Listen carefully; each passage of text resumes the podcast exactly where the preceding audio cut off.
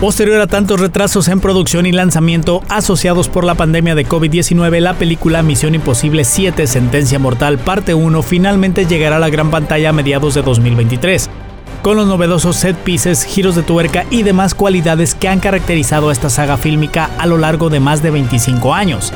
La séptima entrega de esta popular franquicia de espionaje traerá de vuelta al intrépido Ethan Hunt, miembro de la agencia de inteligencia Fuerza de Misiones Imposibles, en la que podría ser su última tarea, una que pondrá a prueba sus principios y exigirá su máximo rendimiento en el campo de batalla con viejos y leales colaboradores, pero también con nuevos y peligrosos rivales a vencer.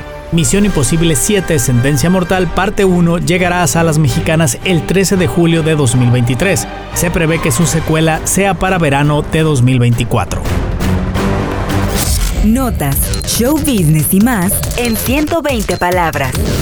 News.